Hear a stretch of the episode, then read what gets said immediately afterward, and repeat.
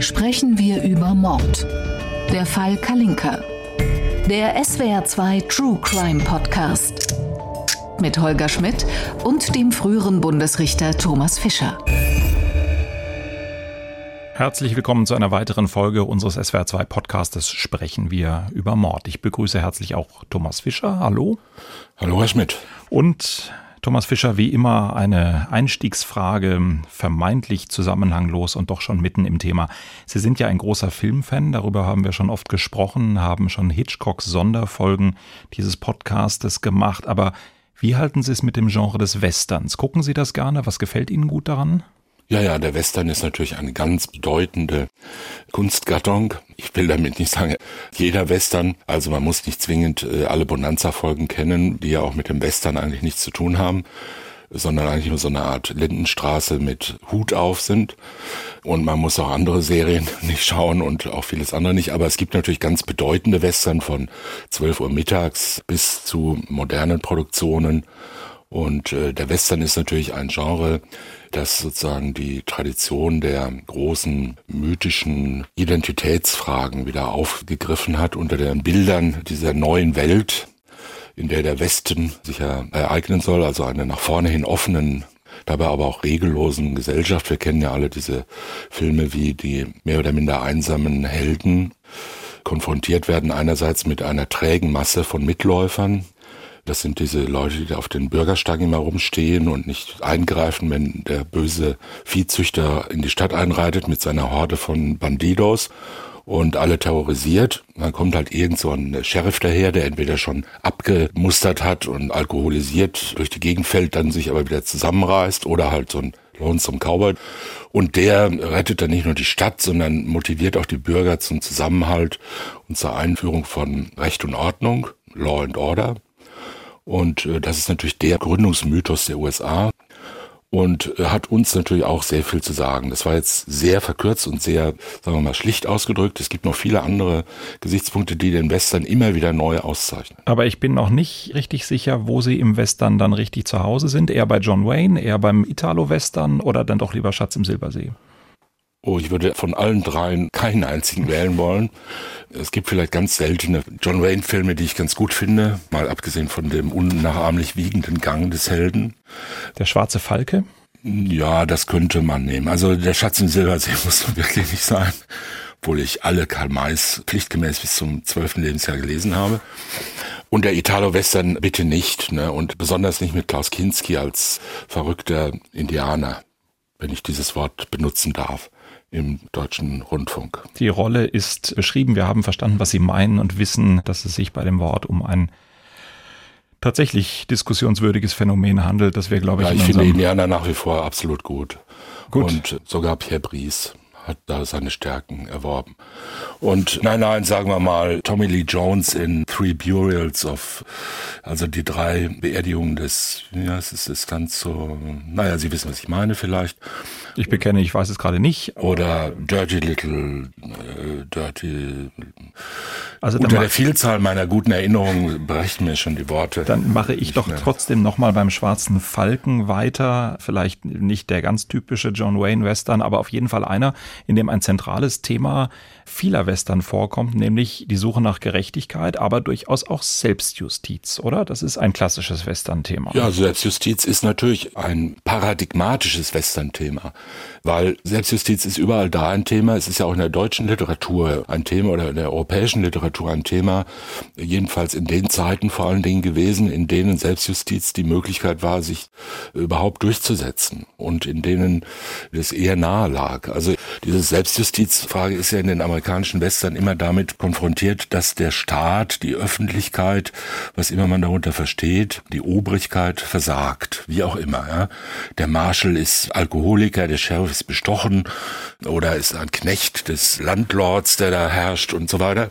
Und nichts funktioniert. Der Richter sitzt in seinem Zimmer, heißt Richter und macht sonst gar nichts.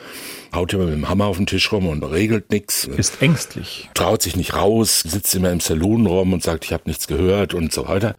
Also man muss immer den Richter und den Bürgermeister motivieren und das ist ja ein klassisches Zeichen. Also wir müssen unsere Verteidigung gegen das Böse selbst in die Hand nehmen und dann in den besseren Westen wird das natürlich ein bisschen differenziert gesehen. Dann wird gesagt, was ist denn überhaupt das Böse und warum sind wir eigentlich die Guten? Und darüber kann man sich ja endlos Gedanken machen und viele sehr begabte und geniale Regisseure haben das getan. Viele wunderbare Schauspieler wie etwa Burt Lancaster und andere haben das wunderbar dargestellt. Und John Wayne vielleicht nicht ganz so wunderbar, weil der doch ein bisschen sehr eingeengt war auf die Rolle des Guten und für, sagen wir mal, Differenzierung keinen großen Wert gelegt hat.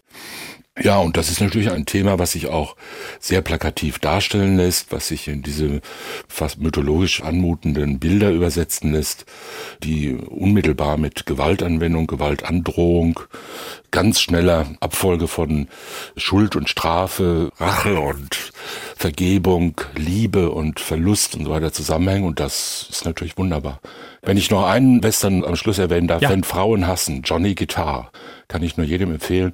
Einer der seltsamsten Western, die ich überhaupt kenne, mit zwei Heldinnen, die in wunderbarer Weise die Rollen übernehmen, die sonst John Wayne und seine fünf Freunde übernehmen, sowohl des Bösen als auch des Guten, des Hasserfüllten und des Liebenden und der Selbstjustiz und alles.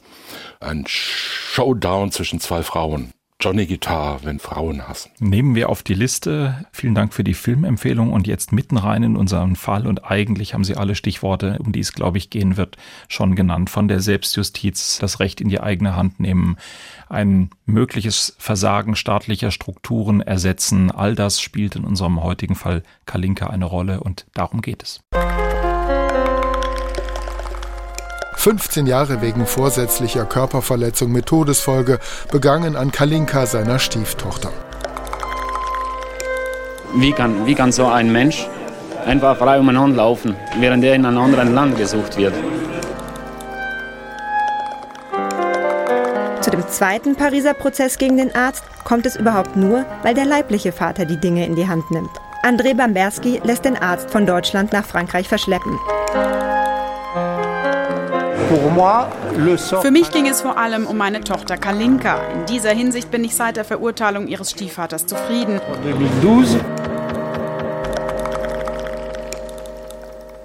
Ein Mann nimmt das Recht in die eigene Hand.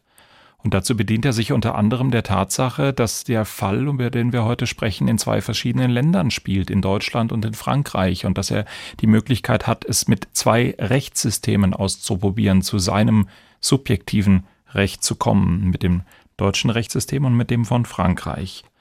Der Fall Kalinka ist wirklich außergewöhnlich. Isabel Demey fasst noch einmal zusammen, was damals passiert ist. Kalinka verbringt die Sommerferien am Bodensee bei ihrer Mutter und deren neuem Ehemann Dieter Krombach, einem Arzt. Am Morgen des 10. Juli 1982 liegt die 14-Jährige tot in ihrem Bett. Kalinka lebte eigentlich bei ihrem Vater, André Bamberski, in Frankreich. Dort soll sie auch begraben werden. Vor der Überführung muss ihre Leiche obduziert werden, so will es das Gesetz.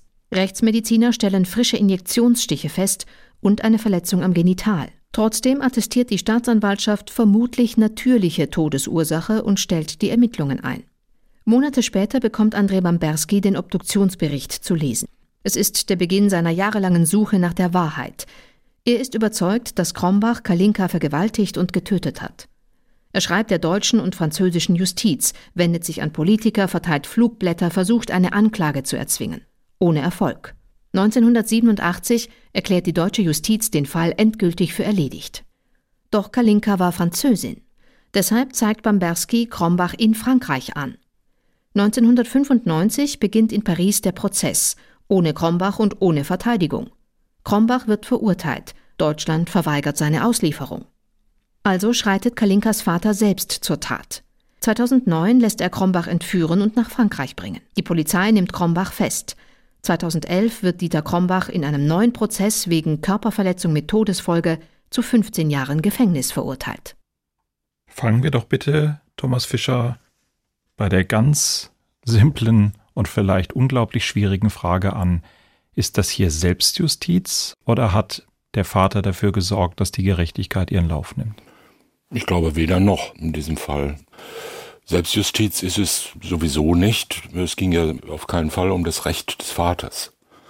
Der Vater hat ja in der Sache eigentlich keine Rechte wahrzunehmen, die das zum Inhalt haben, was er dann getan hat. Also Selbstjustiz würde ich das jetzt nicht nennen. Eine Art Racherecht. Ja, oder? das ist, mag sein, dass er sich rächen will, ja, aber das hat mit Selbstjustiz in dem Sinne weniger zu tun. Man kann es untechnisch so nennen, ja. Also sicher, der rächt sich und äh, tut es halt freundlicherweise nicht so, dass er jetzt den mutmaßlichen Tatverursacher oder Mörder seine Tochter umbringen lässt oder umbringt, sondern entführen lässt und in einem anderen Land aburteilen lässt. Das ist die eine Seite. Und äh, Aber ob das ich da- gerecht ist, ist, weiß man nicht. Darf ich da gerade nochmal insistieren? Heißt das für Sie, ist Selbstjustiz nur als Wort dann richtig, wenn es tatsächlich einen begründeten Anspruch gibt, eine quasi justizielle Konstruktion gibt, die man selber in die Hand nimmt und alles, was Rache oder Vergeltung oder vermeintliches selber Rechtsprechen ist, ist gar nicht wirklich Ja, Selbstjustiz? ich, natürlich kann man das beides unter diesem Begriff sehen. Ich würde es da noch ein bisschen differenzieren. Mhm. Ne? Also zwischen so einer kohlhaaschen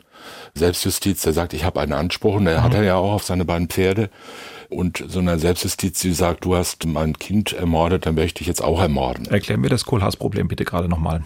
Naja, der Herr Kohlhaas, der berühmte, der angeblich ja heute immer noch in hohem Maß tätig ist unter uns Menschen, er hatte halt das Problem, dass er zwei Pferde zur Pflege oder zur Miete gegeben hatte und als sie zurückkamen, waren die Pferde ruiniert. Er hatte sie untergestellt und dann kriegt er sie ruiniert zurück und dann hat er versucht, sein Recht, also auf Schadensersatz für diese Pferde zu erlangen, auf justiziellem Wege und das hat er aber nicht geschafft. Und dann hat er sich in das nach ihm benannte Kohlhaasche Drama verstrickt, dass er aus dem Widerstand gegen dieses Unrecht, was ihm von Seiten der Justiz und auch von Seiten des Schadensverursachers eines Adligen zuteil wurde, in immer stärkerem Maße wehrte und in einen Zustand der, sagen wir mal, querulatorischen Raserei geriet, der ihn dann letzten Endes selbst zum Gewalttäter, zum Outlaw, zum Bandenführer und Privatkriegführer machte und dann letzten Endes tragisch enden ließ, um diese alte Geschichte mal so zu erzählen. Und das nimmt man ja heute noch als Bild. Wie ein Kohlhaas kämpft er gegen Windmühlen und macht sich selbst sozusagen um der Gerechtigkeit Wille zum Ungerechten. Das ist ja das, was dahinter steht. Aber es ging ja beim Kohlhaas um sein eigenes Recht, das er zweifellos hatte.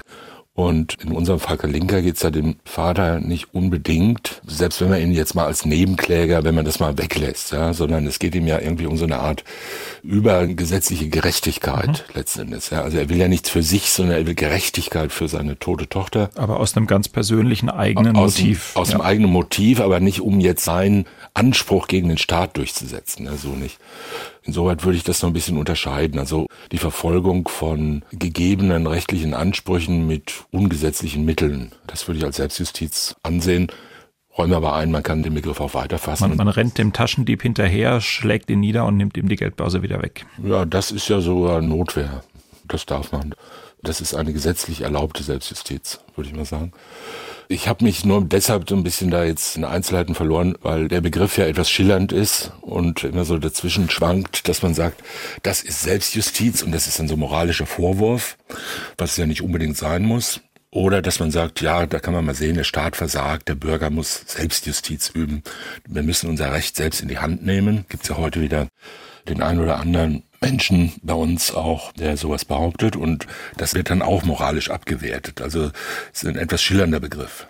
Deshalb muss man sich immer klar machen, worüber redet man überhaupt. Genau, aber das finde ich an diesem Fall eben auch so faszinierend, dass wenn man ihn aus der reinen bundesrepublikanischen Rechtssphäre betrachtet, muss man sagen, der Vater hatte eine Menge Möglichkeiten, er hat Ermittlungsbehörden auf etwas hingewiesen, er konnte Privatklage und ähnliche Dinge versuchen. Und mit all diesen justiziellen deutschen Mitteln ist er gescheitert. Und dann hatte er aber eben durch die speziellen Umstände des Falles seine verstorbene Tochter war französische Staatsbürgerin. Es gab eben noch die französische Justiz, die man bemühen konnte. Da hatte er noch sowas wie eine zweite Chance. Und das Einzige, was er brauchte, war jetzt noch, dass eben der aus seiner Perspektive der Täter eben dann in die Sphäre der französischen Justiz gerät.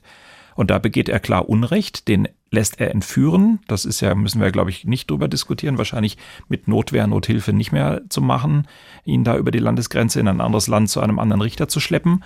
Und dann bekommt er seine Gerechtigkeit. Interessant, finde ich. Ja, bis auf den letzten Halbsatz würde ich auch allem zustimmen. Denn ob er seine Gerechtigkeit bekommt, da habe ich doch erhebliche Zweifel. Er bekommt halt das, was er für Gerechtigkeit hält. Aber es ist ja keine Gerechtigkeit. Also jedenfalls nicht nach unseren Maßstäben. Und ob der in irgendeinem fernen Land der Welt nach irgendwelchen Regeln jetzt abgeurteilt werden kann, nachdem man ihn rechtswidrig der Freiheit beraubt hat, das sind ja unterschiedliche Vorstellungen von Gerechtigkeit. Und warum der Fall überhaupt so spektakulär ist unter diesem Gesichtspunkt, das hat ja seine speziellen Gründe gerade darin, dass diese beiden Teile auseinanderfallen und dann auch mit unterschiedlichen Maßstäben beurteilt werden. Es gibt auf der einen Seite einen Fall in Deutschland, in dem es einen Beschuldigten gibt und ein Todesopfer und der Beschuldigte wird als solcher erkannt und verfolgt. Es wird ein umfangreiches Ermittlungsverfahren durchgeführt und das Ermittlungsverfahren endet mit der Einstellung weil ein Tatnachweis nicht in hinreichender Weise geführt werden kann, nach Ansicht der Staatsanwaltschaft. Niemand hat ernsthafte Zweifel daran, dass das ein gesetzmäßiges Ergebnis war. Also es ist ja nicht so, dass die deutsche Staatsanwaltschaft, die das Verfahren eingestellt hat, jetzt irgendwie eine Rechtsbeugung begangen hätte oder so. Die haben das nach ordentlichen Gesichtspunkten geprüft und sind zu dem Ergebnis gekommen und damit war das Verfahren halt eingestellt. Und ob irgendwo auf der weiten Welt irgendein Gericht noch auf eine andere Idee kommt oder eine andere Staatsanwaltschaft anders entschieden hätte, das kann dahinstehen. Und da wird man sagen, dieses Ergebnis, dass ein Beschuldigter nicht überführt werden kann und das Verfahren gegen ihn eingestellt wird, das spricht ja nichts dagegen, dass das gerecht ist. Es muss ja auch mal Unschuldige geben oder Menschen, die beschuldigt werden, aber denen man nichts nachweisen kann. Im Extremfall Menschen, die getötet haben und denen man nichts nachweisen kann. Ja, das weiß man ja gerade mhm. nicht. Na, also man kann nicht einfach sagen, du bist ein Mörder, aber wir können dir nichts beweisen. Mhm. Das ist schön im Krimi, aber in der Lebenswirklichkeit, wir beide können uns jetzt auch nicht gegenseitig als Mörder bezeichnen oder unsere Hörer als Mörder alle ansehen und sagen, kann ich ja nichts dafür, dass es dir noch nicht bewiesen ist. Wahrscheinlich bist du doch einer, siehst mir ganz so aus. Oder irgendwas wird schon dafür sprechen, dass wir auch schon schwere Verbrechen begangen haben. Jeder könnte das sein ich will es nicht veralbern, aber es lagen ja in diesem Fall doch erhebliche Verdachtsmomente vor. Ich gehe mal davon aus, wir kennen ja die Akten im Einzelnen nicht. Die haben das schon ordentlich ermittelt und sind dann zu dem Ergebnis gekommen, das reicht nicht aus. Man weiß es nicht. Ne? Eine Einstichstelle wurde gefunden an dem Opfer und der Mann war Arzt, also könnte schon sein. Er hat früher schon mal jemanden betäubt, um da sexuelle Handlungen zu vollziehen, aber es war schon lange her, also man weiß es alles nicht genau. Es wurde eingestellt. Gerechtigkeit herrschte. Der Einzelne mag jetzt sagen, falsch, der war es doch, aber das sind subjektive Gesichtspunkte. Die Gerechtigkeit war jedenfalls noch nicht zum Ende gekommen, denn irgendwer hatte das Mädchen ja wahrscheinlich getötet und der war jedenfalls nicht gefasst in Deutschland. So, und jetzt kommt einer her und sagt, ich weiß es aber, wer es war, nämlich der Arzt K. was. Und jetzt beginnt der zweite Teil, der besteht aus einer Entführung, einer Freiheitsberaubung. Und zwar einer qualifizierten Freiheitsberaubung, weil die ja zur langjährigen Haft führt. Ja, ist also eine schwere, in Anführungszeichen, besonders schwere Freiheitsberaubung. Und das ist ja nun auf gar keinen Fall gerecht und wird auch nicht dadurch gerecht, dass irgendein moralisch hochstehendes Ziel dahinter steht. Deshalb ist ja der Entführer, jedenfalls der Veranlasser der Entführung, dann auch verurteilt worden. Weil es gibt ja keine Rechtfertigung dafür, Menschen aus fremden Ländern zu verschleppen. Ich erinnere nur daran, dass in Berlin ein vietnamesischer Staatsbürger vor einigen Jahren ähm, vom eigenen Staat vom eigenen Staat entführt wurde und da hat sich ganz Deutschland ganz erheblich monatelang darüber aufgeregt und es gab höchste diplomatische Verwicklungen und Empörungen. Zu Recht, wenn Sie mich fragen. Ja, ich habe da auch keinen Zweifel. Ne, das ist auch vom BGH so abgeurteilt worden. Geheimdienstliche Agententätigkeit in Tateinheit qualifiziert mit schwerer Freiheitsberaubung. Und das ist inzwischen rechtskräftig. Und das ist auch völlig richtig. Und ob jetzt das Verfahren in der Volksrepublik Vietnam oder das spätere Verfahren gegen den entführten Tatverdächtigen Frankreich, ob das jetzt gerecht war, das vermag ich nicht zu entscheiden. Ich bin für französische Rechtsprechung und den Cour de Cassation in Paris nicht zuständig. Wir wissen es nicht. Ja. Es hat auch niemand interessiert. Es hat ja in der Öffentlichkeit in Deutschland niemanden interessiert, wie das Verfahren in Frankreich gelaufen ist. Und keiner kennt wahrscheinlich auch die Akten dort. Man weiß nur, der ist da halt ordentlich verurteilt worden, zu 15 Jahren. Und alle haben gesagt, da kann man mal sehen, jetzt ist Gerechtigkeit eingetreten. Ich glaube, der Punkt ist doch, was diesen Fall so außergewöhnlich macht, ist, dass der Todesfall des Mädchens in Lindau am Bodensee stattgefunden hat. Wir haben die Schweiz und Frankreich und Deutschland Eck um Eck an dem See. Es sind wenige Kilometer, die unterschiedliche Rechtssysteme trennen. Und es war quasi aus der Perspektive des leiblichen Vaters naheliegend im Wortsinne auf der anderen Seite der Grenze quasi nochmal ein ganz anderes Rechtssystem zu bekommen. Und da bin ich persönlich, ohne auch jetzt das französische Recht im Detail zu kennen, europäisch chauvinistisch und sage, das würde ich jetzt schon doch mal sehr abgrenzen wollen als einen anerkannten Rechtsstaat in Europa von einer vietnamesischen Konstruktion, die noch dazu von so Staatsschutzinteressen und Spionageinteressen geleitet ist, wie es in dem Fall des entführten Vietnamesen gewesen ist. Also ich finde, man darf schon darauf vertrauen, dass unsere europäischen Nachbarn auch ein Rechtsstaat sind, der das dann ordentlich macht. Die Frage ist nur, wie bewerten wir, dass der Vater den Beschuldigten dahin transferiert ja, darum geht's. Ja. Darum geht's. Und das ist ja die Gerechtigkeit, von der die Rede ist, letzten Endes. Niemand hätte doch Probleme damit zu sagen, in Deutschland ist mal ein Mann eines Mordes bezichtigt worden und das Verfahren wurde eingestellt. Das ist ja nun in der Regel keiner großen Berichterstattung und Sensation wert. Und ich weiß nicht, wie viele Verfahren wegen Körperverletzung mit Todesfolge in Frankreich im Jahr geführt werden. Es werden schon einige hundert sein oder tausend, die da entschieden werden. Und wenn da jemand 14 Jahre oder wie viel dafür kriegt, interessiert es in Deutschland auch niemanden. Ich will nur sagen, die Sache selbst, die beiden Urteile, die beiden Entscheidungen selbst sind ja nicht spektakulär, die sind ja auch nicht so schwierig. In Deutschland ist eine Staatsanwaltschaft nach Recht und Gesetz zu dem Ergebnis gekommen, nicht anzuklagen, also das Verfahren einzustellen glaube ich. Und in Frankreich ist ein Gericht nach französischem Recht und Gesetz zu dem Ergebnis gekommen, der Tatverdacht ist begründet und der Beschuldigte ist schuldig und hat ihn verurteilt. Daran kann man weder einem einen noch einem anderen wirklich was aussetzen. Ja? Man weiß es nicht. Es gibt ja keine übergeordnete Instanz und die letzte Instanz, die da übergeordnet wäre, ist ja nun der Vater der Getöteten. Denn was der meint, ist ja klar.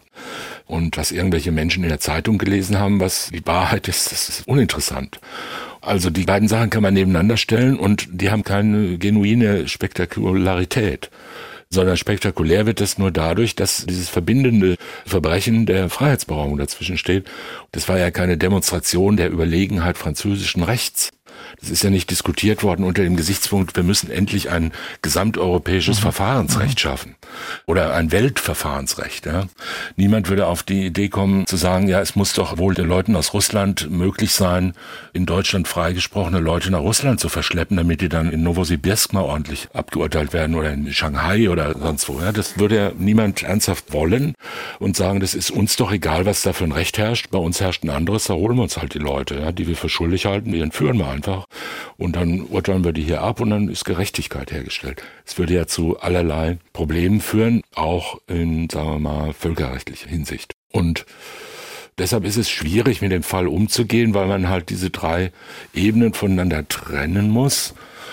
Und weil das aber schwer gelingt unter dem Gesichtspunkt, dass das Ganze ja als Fall Kalinka, so wir diskutieren ja auch unter dem Titel Fall mhm. Kalinka, obwohl ja Kalinka in der ganzen Geschichte, die wir jetzt erzählen, ja. ja. nun wirklich die unwichtigste Figur praktisch ist. Ja, das arme Opfer spielt überhaupt keine Rolle mehr.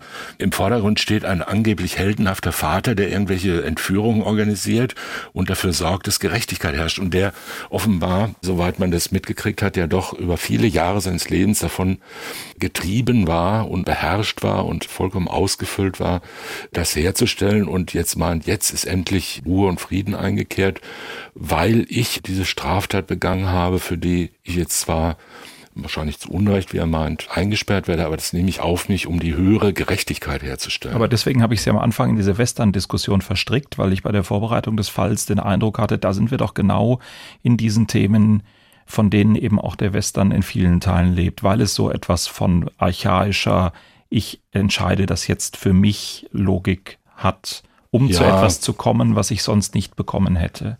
Gut, diese Konstellation gibt's natürlich auch. Ich sage mal, die Mutter der kleinen Anna, die den Mörder ihrer Tochter im Gerichtssaal erschoss, Bachmeier-Fall. Das ist ja auch ein Anführungszeichen Selbstjustizfall. Ja? Da geht eine Frau hin, unter lebhafter Begleitung der Regenbogenpresse und erschießt den 37-jährigen Fleischer Klaus Grabowski im Jahr 1980. Mutmaßlichen Mörder ihrer Tochter. Und dann sind alle vollkommen begeistert, ja, und sie wird irgendwie Deutschlands Next Top Model oder, also, das war jetzt ein Scherz. Jedenfalls, die Frau wurde ja ganz berühmt dadurch und so weiter. Das wäre ein bisschen anderer Fall, aber von der Konstellation her ganz ähnlich. Niemand glaubt ja jetzt wirklich, dass dadurch Gerechtigkeit hergestellt wurde oder dass das jetzt was Gutes war. Also einige werden es immer glauben, denen kann man da nicht helfen. Die müssten das erst lernen, wenn es ihren eigenen Angehörigen oder ihnen selbst passieren würde. Als mutmaßlich Beschuldigter, dass einer kommt und sagt, ich bin der Rächer übrigens, ich knall dich jetzt hier ab, Gericht brauche ich dafür nicht, dann würden die wahrscheinlich ihre Meinung auch ändern. Wobei man, glaube ich, fairerweise für den Fall Bachmeier sagen muss, dass Jedenfalls so, wie sie es dargestellt hat. Sie hat ja den mutmaßlichen Mörder ihrer Tochter im Gerichtssaal erschossen, nachdem der Prozess allerdings schon einige Tage gelaufen war und es nach meinem Eindruck schon auch sehr danach aussah, als wenn der wohl verurteilt worden wäre. Nur hat die Mutter gesagt, der hat so herabwürdigend und so entsetzlich über mein Kind gesprochen. Ich habe das alles nicht mehr ausgehalten, deswegen habe ich ihn getötet. Ja, ich will das im Einzelnen nicht kommentieren. Die Frau hat zu verschiedenen Gelegenheiten viele verschiedene Dinge erzählt. Das muss man im Einzelnen nicht mehr würdigen. Der Fall ist hinreichend besprochen, glaube ich, in Deutschland. Er unterscheidet sich von unserem Fall natürlich dadurch, dass die Frau das damals selbst gemacht hat. Andere selbstjustizielle Akte waren ja auch so. Und dass in unserem Fall der Täter, also der Entführungstäter, die Justiz eines anderen Staates als Werkzeug in Anführungszeichen benutzt hat, um seine Interessen durchzusetzen und seine Privatgerechtigkeit herzustellen. Und dass aus der Sicht dieser fremden Justiz die Sache ja dann auch gerecht entschieden wurde. Das ist der Unterschied. Ne? Niemand hat ernsthaft erwogen, diese Tötung von der Frau Bachmeier damals als Notwehr oder sowas ähnliches anzusehen. Da ging es ja nur darum, ob die schuldfähig ist oder nicht. Während in unserem Fall hat ja letzten Endes dann auch niemand Zweifel, dass aus der Sicht der französischen Justiz die Verurteilung des Beschuldigten vermutlich richtig war. Der Kassationshof hat ja das Rechtsmittel verworfen. Und deshalb ist es etwas schwieriger und etwas komplizierter. Aber trotzdem muss man ja unterscheiden zwischen diesen Rechtsfragen also der Frage der Gerechtigkeit und der Rechtsstaatlichkeit und Rechtmäßigkeit aus der Sicht der nationalen Justizen und dem Glied dazwischen, das diese Verbindung herzustellen versucht, und zwar im Namen einer höheren Gerechtigkeit, mhm. ja, die aber nirgendwo steht. Mhm. Die steht ja weder im französischen noch im deutschen Recht und die steht auch nicht in irgendeinem europäischen Recht und auch nicht in einem Weltrecht, ja, sondern die findet man ja allenfalls in der Moral. Es gibt ja kein Recht. Und finden wir sie da? Nicht so wirklich, oder? Nein, das ist ja gerade die Aufgabe ja. des nationalen Rechts. Wir haben ja nur das Recht, das ja. wir haben. Und natürlich kann jedermann hingehen und sagen, das Recht interessiert mich nicht. Ich kenne ein höheres Recht. Das kommt vom lieben Gott oder das kommt aus der Geschichte oder das lasse ich mir so einfallen von Fall zu Fall. Und was ich mache, das ist sowieso immer das Gerechte, ja, weil ich bin ein guter Mensch. Das denkt ja jeder von sich. Es gibt jede Menge Leute, die glauben, das Einfachste von der Welt wäre jetzt, wenn ich Weltherrscher würde. Ja, dann würde Friede und Gerechtigkeit überall herrschen. Und das stimmt aber nicht nicht. Ja, die historische Erfahrung zeigt uns, dass das nicht stimmt. Und wir sind umgeben von Gruppierungen, die meinen, es gibt ein höheres Recht. Es steht im Koran oder es steht in der Bibel oder es steht in irgendwelchen Offenbarungen von XY. Oder das hatte uns der große Vorsitzende Z mitgeteilt, da steht die Wahrheit über die Welt drin. Ein kleines rotes Büchchen. Und über die Gerechtigkeit oder was auch immer, ja, oder was weiß ich. Backwaren wäre mir jetzt noch eingefallen, ja, aber. Es würden mir viele Namen aus verschiedenen Erdteilen einfallen. Nein, aber wenn wir vielleicht trotzdem gerade nochmal bei diesem zwischenstaatlichen Problem bleiben, Frankreich und Deutschland als wesentliche und Gründungsländer der Europäischen Gemeinschaft sind hier trotzdem Nationalstaaten, frage ich. Es gibt kein gesamteuropäisches Strafrecht an diesem Punkt. Es gibt keinen EuGH, der jetzt so einen grenzüberschreitenden Fall entscheiden würde, nicht im Einzelfall, richtig? Genau, richtig. Würden wir uns das anders wünschen? Zeigt dieser Fall, dass wir in einem stärker zusammenwachsenden Europa vielleicht tatsächlich mehr solcher Konstellationen haben könnten, wo es eben nicht darauf ankommen sollte, ob das jetzt auf der einen oder anderen Seite des Rheines ist. Ja, der, der Fall zeigt das so viel, wie es jeder Fall zeigt, dass man beim Amtsgericht Rastatt oder Baden-Baden in einer Mietsache vielleicht anders beurteilt wird wie beim Amtsgericht Saint-Étienne. Das könnte sein. Ja. Ich kenne jetzt das französische Mietrecht nicht im Einzelnen.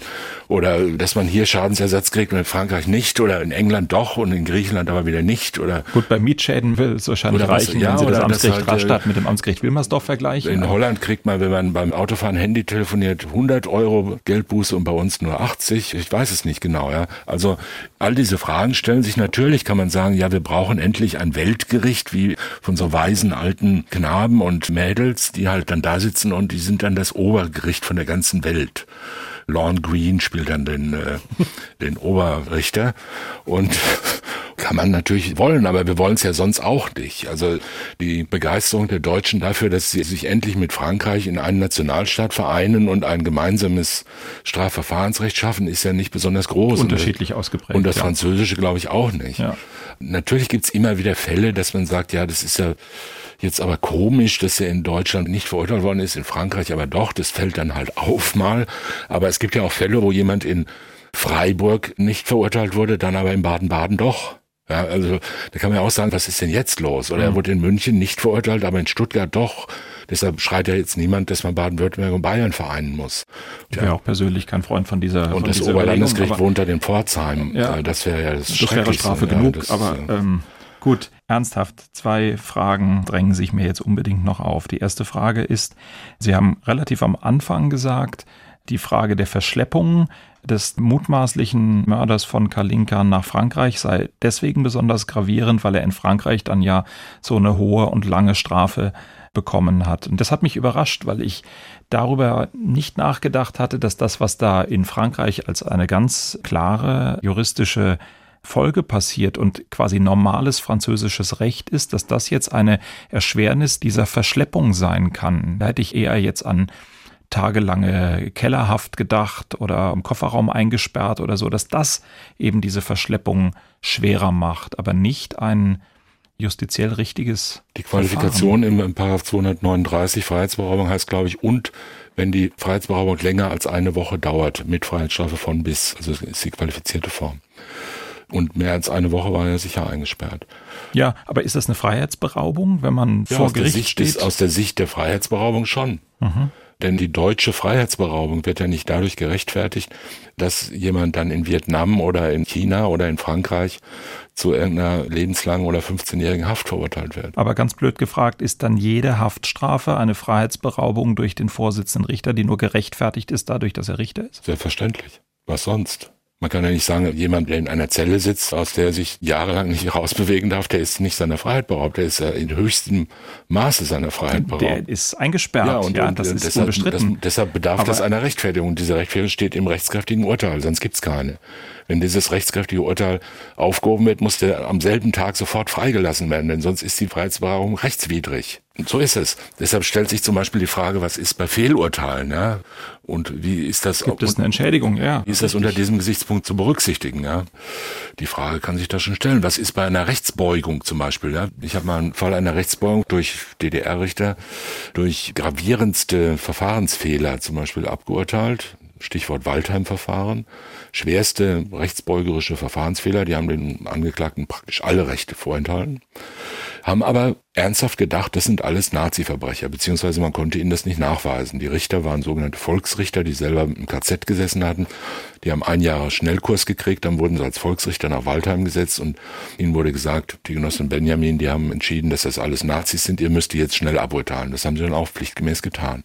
Frage, dass das Rechtsbeugung waren, haben die gewusst. Denn auch in der DDR galt nicht ein solches Recht, wie die angewendet haben. Das war ein echtes Volkspolizei-Sonderrecht nach Maßgabe dessen, was die sogenannten Freunde aus der Sowjetunion vorgeschrieben haben. Aber die haben ja trotzdem gedacht, die gehen zu Recht ins Gefängnis. Also war das jetzt eine Rechtsbeugung in Tateinheit mit Freiheitsberaubung oder war das keine Freiheitsberaubung? Waren die insoweit in einem Tatbestandsirrtum oder sagen wir Rechtfertigungsirrtum? Interessante Frage. Wir haben das damals so gesehen. Ich glaube, der BGH wird es anders sehen kann mich aber jetzt im Moment nicht daran erinnern, dass der Bundesgerichtshof das jemals so richtig ausdrücklich entschieden mhm. hätte, wie das zueinander steht. Ich erwähne es nur, weil es eine, fanden wir damals am Landgericht Leipzig interessante Rechtsfrage war, wo wir uns mal da rausgetraut hatten, das so zu entscheiden. Hat später keine Rolle mehr gespielt, ist rechtskräftig geworden. Ja, aber zurück zur Ausgangsfrage. Natürlich ist jedes Einsperren, jede Unterbringung in einer geschlossenen psychiatrischen Klinik und so weiter jede Untersuchungshaft, das sind alles Freiheitsberaubungen und die müssen gerechtfertigt werden, wenn sie denn nicht strafbar sein sollen. Und deshalb ist natürlich auch eine Haft in Frankreich eine Freiheitsberaubung. Und aus dem Blickwinkel des deutschen Rechtsgutsträgers, der hier entführt wird, um in einem fremden Land dann auch noch eingekerkert zu werden, ist es ja erst recht eine rechtswidrige Freiheitsberaubung. Je länger ich drüber nachdenke, desto mehr bin ich ja dabei. Ich glaube, was mich hat stutzen lassen, ist vielleicht tatsächlich auch eben dieses Freiheitsberauben Klar ist ja Freiheitsentziehen, sagt man ja auch jedes Mal rund um Strafen. Und klar, wenn ich jetzt drüber nachdenke, wird ja auch deutlich, auch was der Arzt macht, ist eine Körperverletzung, die nur, wenn sie gerechtfertigt und richtig durchgeführt wird, ja auch keine. Das ist jedenfalls die ganz Folge herrschende hat. Meinung, wobei das ja noch etwas umstrittener ist als bei der Freiheitsberaubung. Da ist es unstreitig. Ja. Beim Arzt gibt's ja immer noch die Meinung, die sagt, solange das Lege Artis ist, was er tut, ist das schon tatbestandlich gar keine Verletzung des Körpers, weil es ja einen Heilzweck verfolgt. Aber es ist besser, es anders zu machen, finde ich noch immer, auf die traditionelle Weise, dass man sagt, der Eingriff in die körperliche Unversehrtheit ist auf jeden Fall eine tatbestandliche Verletzung des Körpers, die kann aber natürlich gerechtfertigt werden. Meistens durch Einwilligung oder durch Nothilfe oder durch Notstand oder was auch immer. Oder solange es im Regeln ist, solange es den Regeln der ärztlichen Kunst entspricht. So ist es. Gut, zweite Frage mindestens genauso anspruchsvoll wahrscheinlich, wenn wir es jetzt umdrehen würden. Wenn jetzt der ganze Fall so gewesen wäre, dass er in Frankreich gespielt hätte und der wäre mittels einer Freiheitsberaubung nach Deutschland gekommen und wäre bei Ihnen am Schwurgericht gelandet auf der Basis einer Freiheitsberaubung, dass er deswegen in die deutsche Rechtssphäre gekommen wäre. Hätten Sie das Verfahren dann so durchführen können, wie das in Frankreich passiert ist, oder wären wir bei einer so eine Art Verwertungsproblematik. Ja, ich denke mal, wir wären bei einer Art Verwertungsproblematik. Ich habe befürchtet, dass Sie mir diese Frage stellen auf dem Weg hierher ins Studio und habe vor lauter Straßenverkehrsordnungsbeachtung die Zeit nicht mehr gefunden, dies endgültig zu klären für mich. Deshalb habe ich gehofft, dass Sie die Frage vergessen. Dann denken Sie mal laut. Ähm, also ich glaube, dass es durchaus problematisch wäre und dass man das auf jeden Fall sehr intensiv prüfen müsste. Das gilt ja schon dann, wenn jemand durch List beispielsweise gelockt wird, um ihn dann festzunehmen. Also die Frage ist ja immer, kann jemand festgenommen werden, wenn er sich sozusagen in das Staatsgebiet begibt? oder dort angetroffen wird, heißt es im Gesetz. Ja? Also man kann jemanden dann festnehmen, wenn er ihn angetroffen wird. Da hat es schon immer mal Fälle des kleinen Grenzverkehrs gegeben, wo zum Beispiel die niederländische oder sonstige Polizei jemanden aus Holland so an die Grenze brachte, dann zehn Meter weiter plötzlich auf deutschem Staatsgebiet die Herrschaft über ihn verlor und dann wurde er eine Sekunde später auf deutschem Staatsgebiet angetroffen. Und das führte dann zu den entsprechenden deutschen Strafverfahrensfolgen. Das ist schon immer streitig gewesen. Also ich bin mir nicht völlig sicher. Wenn man einen französischen Staatsbürger nach Deutschland entführen würde, um ihn hier abzuurteilen, gegen die ausdrückliche Entscheidung der Republik Frankreich, ihren Staatsbürger nicht auszuliefern, wäre das schon ein wirklich sehr gewaltiger Eingriff, über dessen Rechtmäßigkeit, Verfassungsmäßigkeit, Menschenrechtswidrigkeit man ernsthaft nachdenken müsste. Aber mehr will ich jetzt also mal in schöner revisionsrichterlicher Tradition nicht sagen. Genaues weiß ich nicht. Und bevor ich mich jetzt hier verplappere, lasse ich es lieber. Na gut, aber Sie wissen, welche Frage jetzt zwangsläufig von mir kommen muss. Was ist dann das bessere, das gerechtere, das fairere Strafrechtssystem, das in dem es funktioniert, also das französische, oder das in dem es mutmaßlich große Probleme gäbe, nämlich unseres? Es ist immer das unsere Recht, das bessere. Sehr gut. Das bin ich meinem Dienstherrn schuldig zu sagen. Und in tiefer Überzeugung? Und in tiefer Überzeugung bin ich es auch, denn das andere kenne ich nicht genug. Ich habe gar keinen Zweifel, dass die Republik Frankreich über ein ausgefeiltes rechtsstaatliches System verfügt. Und äh, ich weiß ja auch nicht, wie es bei uns ausgehen würde, wie die Konstellationen ganz im Einzelnen sind. All das will ich jetzt mal mir vorbehalten. Ich habe keinen Zweifel, dass dieser Fall in Deutschland richtig entschieden worden ist. Es spricht ja nichts dagegen. Und irgendwo anders ist er anders entschieden worden und das Zwischenglied hat eine Straftat begangen, die ihm moralisch nicht nachgetragen werden sollte. Der hat ihn ja nicht entführt, um ihn dort zu ermorden oder um was Schreckliches zu tun oder um Geld damit zu erpressen oder was sondern er hat es aus Gründen getan, die der normale Mensch, der durchschnittliche Bürger irgendwie für menschlich naheliegend verständlich hält. Das wird man ihm sicher zugutehalten können. Er hat trotzdem eine relativ hohe Strafe, glaube ich. Naja, danach hätte ich jetzt gefragt. Ein Jahr auf Bewährung? Ach so, so wenig. Das ist, ist ja okay. wenig, oder? Das, ja, das ist, ist natürlich wenig, doch auch ein klares Zeichen dafür, dass das Gericht hier die ganz große Verwerflichkeit nicht gesehen hat. Ja, so ist es. Die haben das natürlich in hohem Maße strafmildernd gewertet. Ist ja klar, wenn Sie sich vorstellen, jemand wird entführt und wird dann 15 Jahre eingekerkert irgendwo in einem Kohlenkeller, das wird natürlich nicht mit einem Jahr mit Bewährung abgehen. Also da sind schon ganz erhebliche strafmildernde Umstände hier berücksichtigt worden. Im Wilden Westen sind wir losgeritten, über Vietnam sind wir gekommen, in Frankreich, in Deutschland waren wir sowieso. Das war der Fall Kalinka mit vielen Wendungen rund um europäisches Recht und der Frage nach Gerechtigkeit. Ganz am Ende, Thomas Fischer, muss ich noch auf meine Verpflichtung, die ich Ihnen aufgelegt habe, zu sprechen kommen. 249 Absatz 2 Strafprozessordnung Selbstleseverfahren habe ich angeordnet, bezogen auf Band 14 der Reihe Tim und Struppi. Tim und der Sonnentempel. Ich glaube, das hat die ein oder andere Hörerin oder den einen oder anderen Hörer etwas verwirrt. Selbstleseverfahren, was habe ich da gemacht? Prozessual? Sie haben einen Ersatz angeordnet, eine Ersatzbeweiserhebung. Normalerweise ist ja so, dass man im Strafprozess alles unmittelbar in der Hauptverhandlung einführen muss an Beweisen. Das bedeutet, dass man auch sehr umfangreiche Urkunden durch Verlesung einführen muss. Jeder, der schon mal in einem Wirtschaftsstrafverfahren war, weiß, dass man da reichlich Gelegenheit bekommt, gegen den Schlaf anzukämpfen, während der Vorsitzende oder der Staatsanwalt stundenlang irgendwelche Listen vorliest oder komplizierte Dokumente, die man sonst gar nicht verstehen kann, wenn sie nur vorgelesen werden. Ist aber so, ist vor vielen Jahren schon die Möglichkeit eingeführt worden, das im sogenannten Selbstleseverfahren einzuführen, was dann genauso gilt, als ob es verlesen worden sei.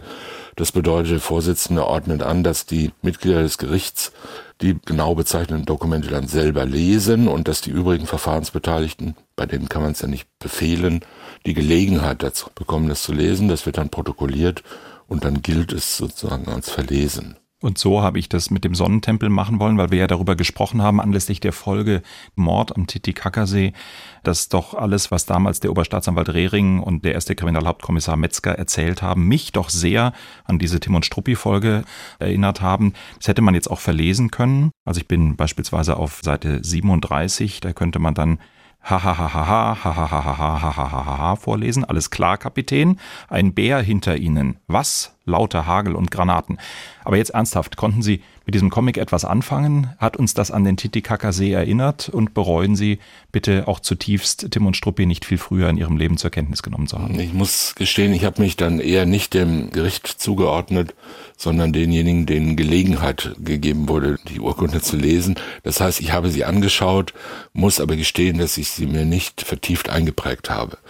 Ein Wiedererkennen dürfte nur denen sehr leicht fallen, die sowieso erstens den Titicacasee und zweitens Tim und Struppi lieben.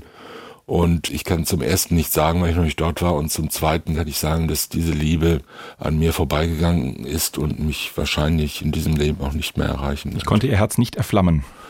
Also der einzige Comic, der so an mich geht, sind immer noch gute alte Donald Ducks oder Dagoberts.